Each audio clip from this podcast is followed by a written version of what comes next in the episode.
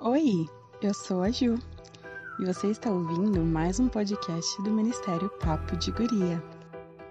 Hoje nós estamos começando uma nova série sobre expectativas.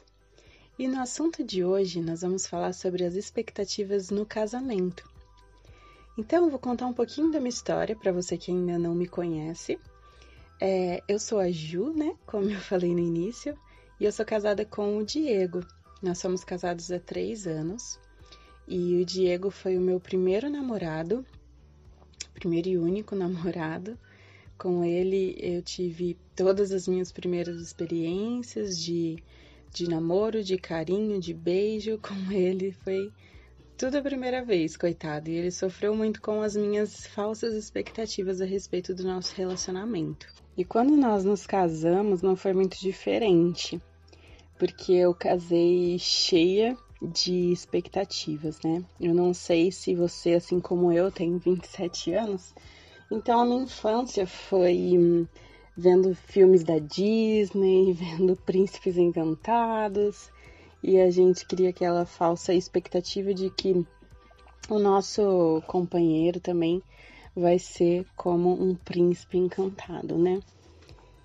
Por mais que na realidade não seja um padrão que a gente admite que tenha na nossa cabeça, a gente cresce é, sonhando e esperando algumas características de é, príncipes encantados que muitas vezes são só dos filmes, né? Que não, não, não tem na vida real.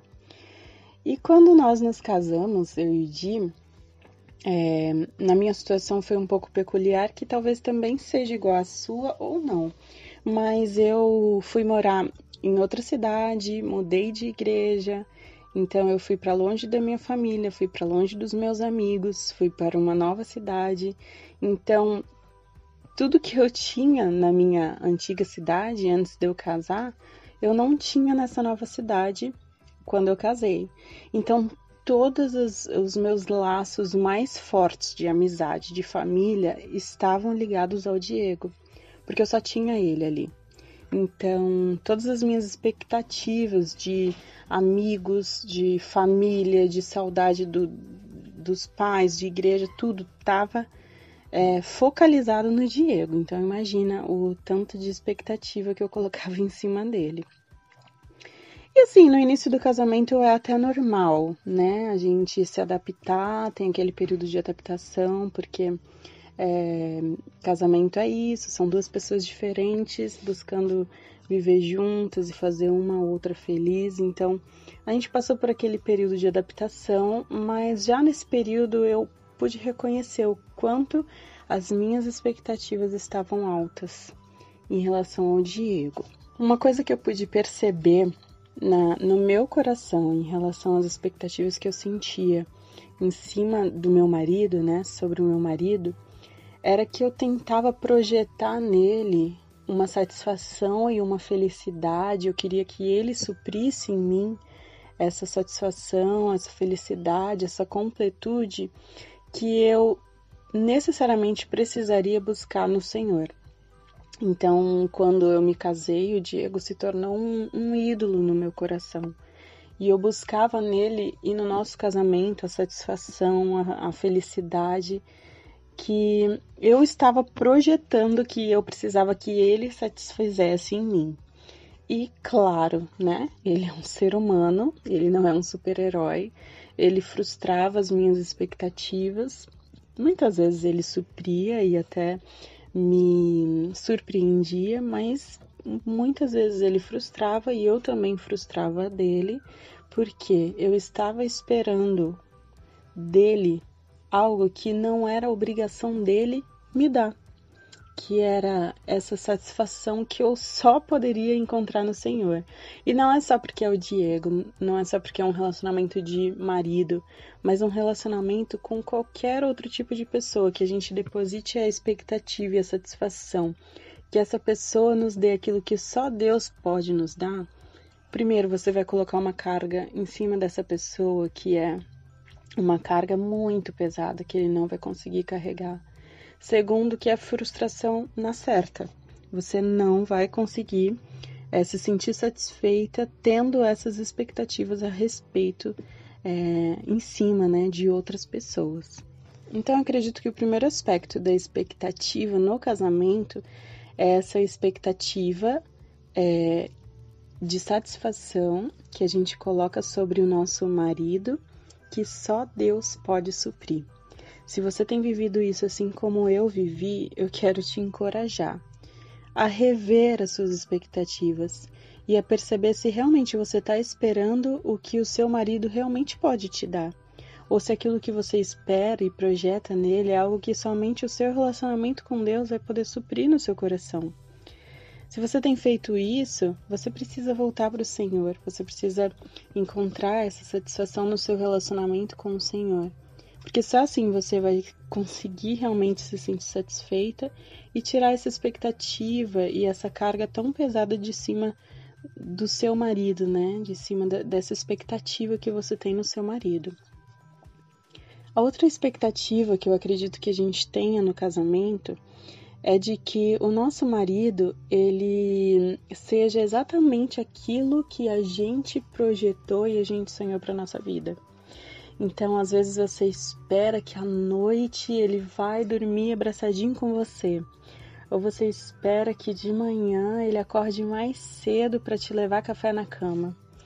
E aí você acorda para a realidade e vê que não vai ser sempre assim. Tudo bem, pode acontecer em alguns momentos do casamento, mas isso não é talvez a sua rotina, não é o seu dia a dia, não é todo dia que ele chega feliz do trabalho, não é todo dia que ele chega com um presentinho para você, te surpreendendo.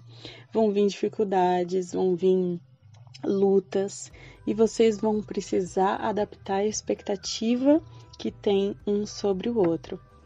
É uma coisa que eu tento fazer no meu casamento é usar a comunicação.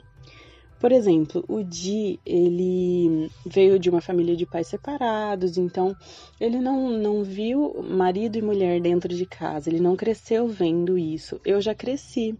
Então eu tinha uma expectativa a respeito da minha família que era diferente da realidade que ele veio.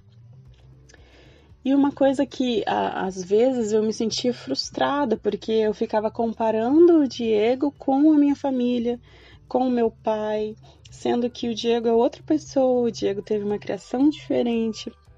E aí nós precisamos sentar e se comunicar, conversar, eu perceber. E ele até falou para mim, ele falou: "Ju, eu não sou seu pai. E eu também não era mãe dele, então nós tínhamos que ter expectativas verdadeiras a respeito de como seria a nossa família. Então, nesse ponto, a gente precisou sentar, a gente precisou conversar e nós precisamos verbalizar um para o outro quais eram as nossas expectativas em relação ao nosso dia a dia, às datas comemorativas. Então, assim, às vezes a gente espera que o homem ele tenha uma bola de cristal e saiba o que, que a gente quer ganhar, como que a gente quer comemorar o nosso aniversário de casamento. E muitas vezes isso não é real, sabe? Às vezes o cara vai até se esforçar para fazer o melhor, só que mesmo assim não é aquilo que você queria, porque você não se comunicou, porque você não falou para ele o que você gosta. Então, assim, foi uma coisa que para mim e pro Di deu certo a gente se comunicar a respeito das nossas expectativas. Eu acredito que a conversa, é, a comunicação, mesmo que vocês possam sair um pouco chateados, mas é melhor você falar do que você guardar e depois explodir, ou então você ficar naquela expectativa de que a pessoa, ai, mas ele precisa saber, né, o que eu quero. Não, ele não precisa saber, porque às vezes ele nunca ninguém falou nada disso para ele.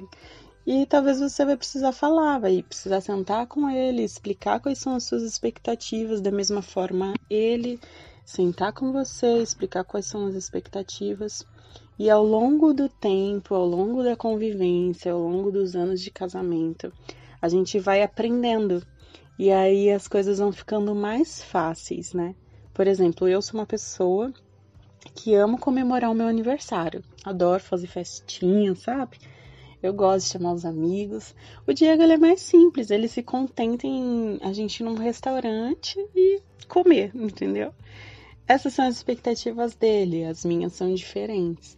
Então, é normal, nós somos pessoas diferentes que estão buscando viver juntas e se amarem e fazer um ao outro feliz e os dois fazerem Deus feliz.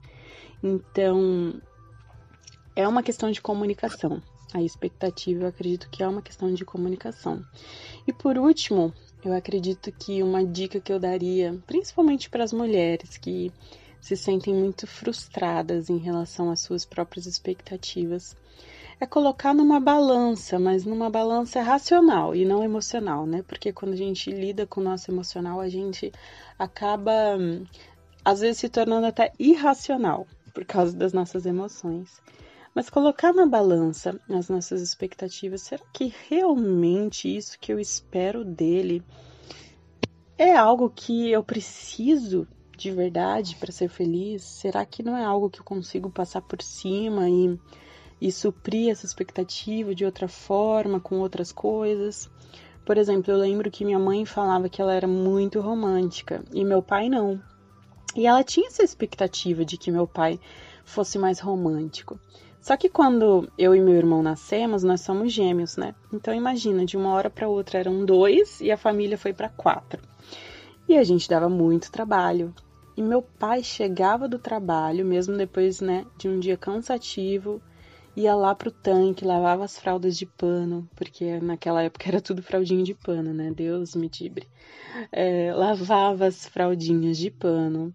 E enquanto ele lavava, ele ficava conversando com a minha mãe. E minha mãe falou que isso passou a valer muito como se fosse aquilo que ela esperava, que ele fosse romântico. Então ela substituiu aquela expectativa que ela tinha dele ser romântico com aquilo que ele era muito bom, que dava atenção, que ajudava ela. Então, muitas vezes a gente precisa colocar as nossas expectativas numa balança e perceber se realmente aquilo é válido, se eu preciso daquilo para viver. Se precisar, legal, comuniquem-se e um tentem ajudar e suprir isso no outro. Se não, se é algo que você pode abrir mão e substituir por outra coisa que a pessoa é muito boa, faça isso no seu coração, porque eu acredito que vai tornar o dia a dia de vocês mais leve, a convivência mais gostosa. E melhor do que expectativas falsas, a realidade, né? Ela a realidade, mesmo que ordinária, mas quando a gente aprende a se contentar com a nossa realidade e saber explorar as melhores características um do outro, eu acredito que a gente vive uma vida mais leve, um casamento mais leve e uma vida mais feliz também. Tá bom, gurias? Eu espero que vocês tenham curtido esse nosso papo sobre expectativas no casamento. E no próximo podcast nós também continuaremos sobre o papo expectativas, tá bom? Um beijo para vocês, fiquem com Deus. Tchau.